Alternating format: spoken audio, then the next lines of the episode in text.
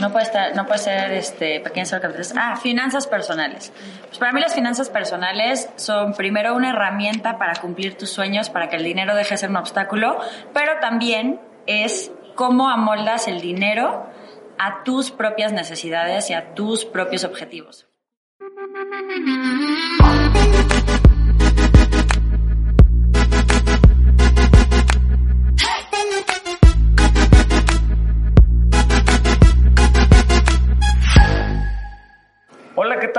Encuentro aquí con Sofía Macías y es un gusto tenerte en Mindset. ¿Cómo, cómo te encuentras el día de Muy hoy? bien, muy contenta porque estamos en el marco todavía de la FIL Guadalajara, que la verdad estuvo padrísima la presentación de la Agenda de Retos Financieros 2020 de Pequeño Cerdo Capitalista. Tuve el placer de platicar con una de mis autoras favoritas, que es Francisca Serrano. Entonces, pues bueno, ¿cómo creen que estaré? Contentísima y también muy contenta, por supuesto, de estar en Mindset. Gracias. Y tú, eh, Sofía, dime, ¿qué fue lo que te inspiró a escribir los libros? Porque tienes una agenda y tienes dos libros, uno que es para finanzas personales, otro de finanzas y tu agenda que sacas cada, sí. cada año. ¿Qué fue lo que te inspiró a ti a escribir estos libros? Pues mira, cuando yo empecé a trabajar en periodismo, y yo estaba en, en periodismo económico y de verdad veía que había mucha información que decía, ¿por qué no me la dieron en la escuela? ¿Por qué no me la dieron mis papás? Y al mismo tiempo también me empecé a enterar de cosas que iban a empezar a pasar en el país, como que vamos a empezar a envejecer como población y eso pues va a implicar que si en esta etapa que todavía tenemos como país una población muy joven, no ahorramos y no emprendemos y no innovamos, pues obviamente cuando lleguemos a viejitos, pues vamos a ser un país de viejitos pero también de pobres. Entonces eso está fatal. Entonces yo veía que todos mis amigos alrededor, ten- nadie ahorraba, los pocos que ahorraban tenían el dinero abajo del colchón, la mayoría tenía deudas con tarjeta a sus tempranos 20 y por supuesto a nadie se le ocurría investigar qué caramba era una Afore o cualquier tema de su retiro. Entonces pues la verdad es que sí me empecé a preocupar, yo me volví como medio casi casi parecía evangelizadora pero financiera, ¿no? A todos les decía, ¿sí ahorras? Oye, ¿sabes en qué Afore estás? Ahí. Y entonces de pronto haciendo un sobre temas de blogs, yo justo eh, pues me llamó la atención y dije, claro, la gente de mi edad no está leyendo ni los periódicos económicos en los que yo trabajo, ni las revistas. Seguramente a las noticias, cuando salen noticias del petróleo, el dólar, etcétera, le cambian. Entonces, ¿cómo puedo llegar a gente de mi edad sin estar siendo una odiosa amiga que, que les da lata todo el tiempo? Y se me ocurrió abrir el blog del pequeño cerdo capitalista. Y pues bueno, de ahí ha sido una larga historia de sucesos afortunados y pues ahora de casi medio millón de ejemplares vendidos de toda la serie. Wow, maravilloso. Y, y esta dinámica, ya saben, vamos a empezar con el Jenga. Muy bien. Y pues bueno, a ver, el primer lanzamiento. A ver qué. Naranja. Naranja. Y bueno, el color naranja es una pregunta sobre gustos. Y aquí, ¿qué es algo que la gente no sabe de ti? Que no sabe de mí, que además es bastante inesperado, es que me gusta jugar básquetbol. Eso es inesperado porque soy muy, muy pequeñita. Entonces sí, me gusta mucho jugar básquetbol. Aprendí con, con mi papá y mi hermano y pues ahora sí que es, es, es curioso, pero mi esposo también jugaba básquetbol. Él sí tiene razón de jugar básquetbol porque mide casi lo mismo que la canasta. Bueno, no, pero 1.92 y pues es una actividad familiar que nos encanta. Y fíjate que qué curioso, ¿no? Porque uno de los mejores basquetbolistas de la historia no tenía la altura que tenían los demás que era muy corto. Entonces, Bueno, pero entre Michael Jordan y yo sí hay como un poquito de diferencia de altura, ¿no? Excelente. Entonces hay que sacar el color naranja de la torre. Madre mía, a ver si, a ver si no la tiro. A ver si no la tiro desde el primero. Si es así, ¿verdad? Excelente. Vamos al segundo. Ok. ¿Y cómo se han sentido las personas con respecto a tu agenda? O sea, ¿qué comentarios te hacen? Pues la verdad es que como ya lleva siete años eh, saliendo, tenemos un tema súper interesante con que la gente nos cuenta la historia de cómo estaba con la primera gente y cómo estaba ahorita. Hay una chica que me encantó que nos mandó un video este año con su agenda de 2017 y la de 2020. Y entonces decía, no, y la de 2018-2019 no la tuve, porque con la de 2017 me pude ir a estudiar dos años a Europa. Ah, qué padre. Entonces, la verdad es que a mí me encanta que me compartan sus metas. Mucha gente llega endeudada y acaba invirtiendo. Entonces ya es como un salto que dices, wow, o sea, si de verdad eres constante, sí puedes cumplir tus sueños. A ver, salió el color verde. Y el verde son las preguntas extremas. Dice, ¿cuál es la mayor locura que has cometido en tu vida?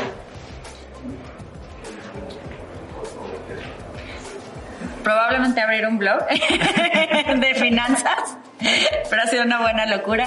No lo sé, la verdad es que... em, pues no, no sé si la gente consideraría este tipo de, de cosas locuras, pero pues sí soy una persona que mi hermano y mi papá son muy de, de deportes extremos, entonces pues he hecho rafting, eh, me he bajado, he escalado, bueno, más que escalado, he bajado haciendo rappel. Probablemente eso fue una locura, pero porque no fue sensato.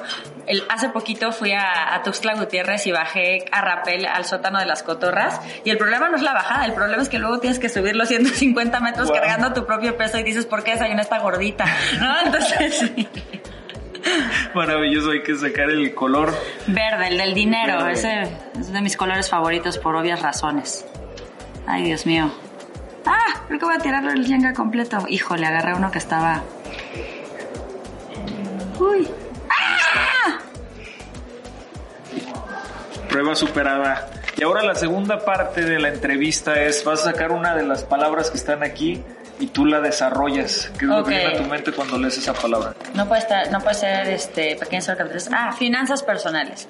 Pues para mí las finanzas personales son primero una herramienta para cumplir tus sueños, para que el dinero deje de ser un obstáculo, pero también es cómo amoldas el dinero a tus propias necesidades y a tus propios objetivos. Justo me gusta Finanzas es como la parte de manejar dinero, pero me gusta la parte de personales, porque muchas veces la gente llega conmigo y me dice, ay, ¿verdad que está mal comprar bolsas?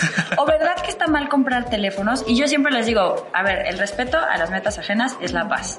O sea, si tú puedes, has ahorrado para comprártelo o tienes los ingresos suficientes y no estás poniendo en riesgo ni tu bienestar ni tu futuro, no lo estás hipotecando, entonces estás más que perfecto con el tema de lo que tú quieras o no quieras comprar. Entonces, justamente por eso las finanzas personales, fuera de los de principios muy básicos que sí todos tenemos que seguir, como no gastar más de lo que ganamos, como no ser los bellas durmientes del banco y poner nuestro dinero a trabajar, como no creer que el crédito es una extensión de nuestros ingresos, como pensar a futuro y cuidar al viejito que nosotros vamos a hacer, fuera ciertos preceptos mínimos, la verdad es que todo lo demás, tú tienes que adaptar el dinero a tu a, a tus objetivos, a tu vida y no al revés. Sí, y esto tendría que ver con algo del merecimiento, porque yo veo mucha gente que está con el estigma de que no me lo merezco o... O y otros al revés, me lo merezco y andan firmando todo, ¿no? Con la tarjeta y no lo pueden ni pagar.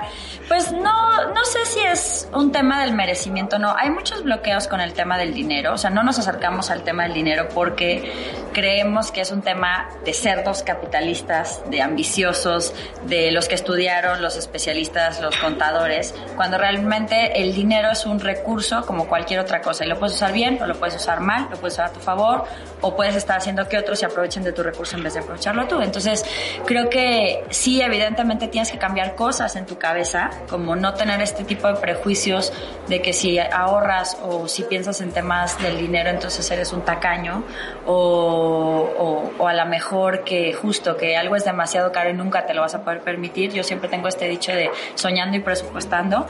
Entonces, creo que sí hay muchas cosas que tienes que cambiar en tu cabeza, pero pues bueno, ahora sí que ahí depende cada quien que haga el trabajo. De hecho, en Pequeño Cerdo Capitalista tenemos un primer eh, capítulo en el de finanzas que se llama Las trampas del ahorro, que habla mucho sobre las ideas que tenemos. Perfecto. La segunda. Compra. Eh, es algo que tienes que hacer pensando, preguntándote siempre, ¿lo quiero o lo necesito? Ok, excelente. Y ahora vamos a la tercera parte, Muy que es el bien, dibujo. ok. En esto, igual vas a sacar una de las palabras que están aquí, pero ahora lo interesante es el reto de dibujar eso. Híjole, Dios mío, yo lo único que sé dibujar es cerditos. Ok, educación. Ah, no los tengo que decir, ¿verdad? Bueno, sí lo puedes decir. De hecho, lo vas a dibujar. Es educación financiera. Ok.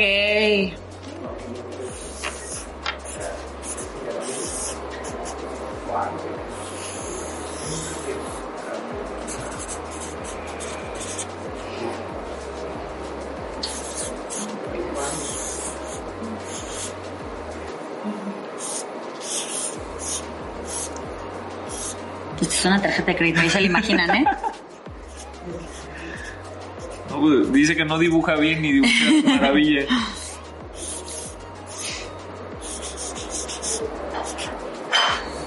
Mm. Y acabamos de descubrir un nuevo talento. Lo va a empezar a capitalizar.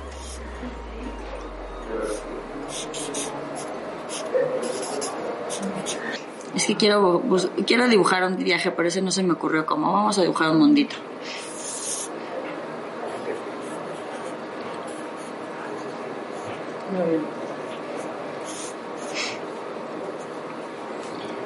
Vamos a ponerle la parte de Japón y así. ¡Listo! Explícanoslo, ¿qué significa? Es educación financiera, es arte abstracto y conceptual. bueno, este es el pequeño cerdo capitalista y eh, pues un poquito está pensando en sus metas y cómo utilizar su dinero y esto tiene que ver con todos los instrumentos que puedes. Está el crédito, está pues por ejemplo algún tipo de meta, un viaje, un coche, una casa y por supuesto también está aquí el tema de inversión. Perfecto. Todos estos conceptos tienen que ver con tener buena educación financiera. Pues bueno, estamos llegando al final de este maravilloso programa, no sin antes despedirnos. ¿Qué mensaje nos quieres dejar, eh, Sofi, y dónde te pueden seguir en las redes sociales también? Yo creo que si quieren tener mejor relación con su dinero, curiosamente lo primero que tienen que saber es cuáles son sus metas, cuál es su verdadero objetivo, cuáles son sus prioridades. Porque si ustedes se atreven a soñar y a eso ponerlo de una manera articulada, qué quiero, cuánto cuesta, cuándo lo puedo, cuándo lo quiero lograr y qué cambios estoy dispuesto a hacer para obtenerlo, pues toda la otra parte del dinero va a ser más fácil de organizar. Entonces, es curioso, pero el dinero puede ser un proceso de mucho autoconocimiento. Entonces, piensen mucho en sus metas y hagan todo lo posible para arreglar su relajito financiero y realmente conseguirlas. Tus redes sociales. Pequeño Cerdo Capitalista en todos lados. Estamos en Instagram, tenemos canal de YouTube, también Facebook, eh, LinkedIn también tenemos. Y eh, por supuesto, pues pueden entrar a www.pequeñocerdocapitalista.com. Hasta pronto. Nos despedimos.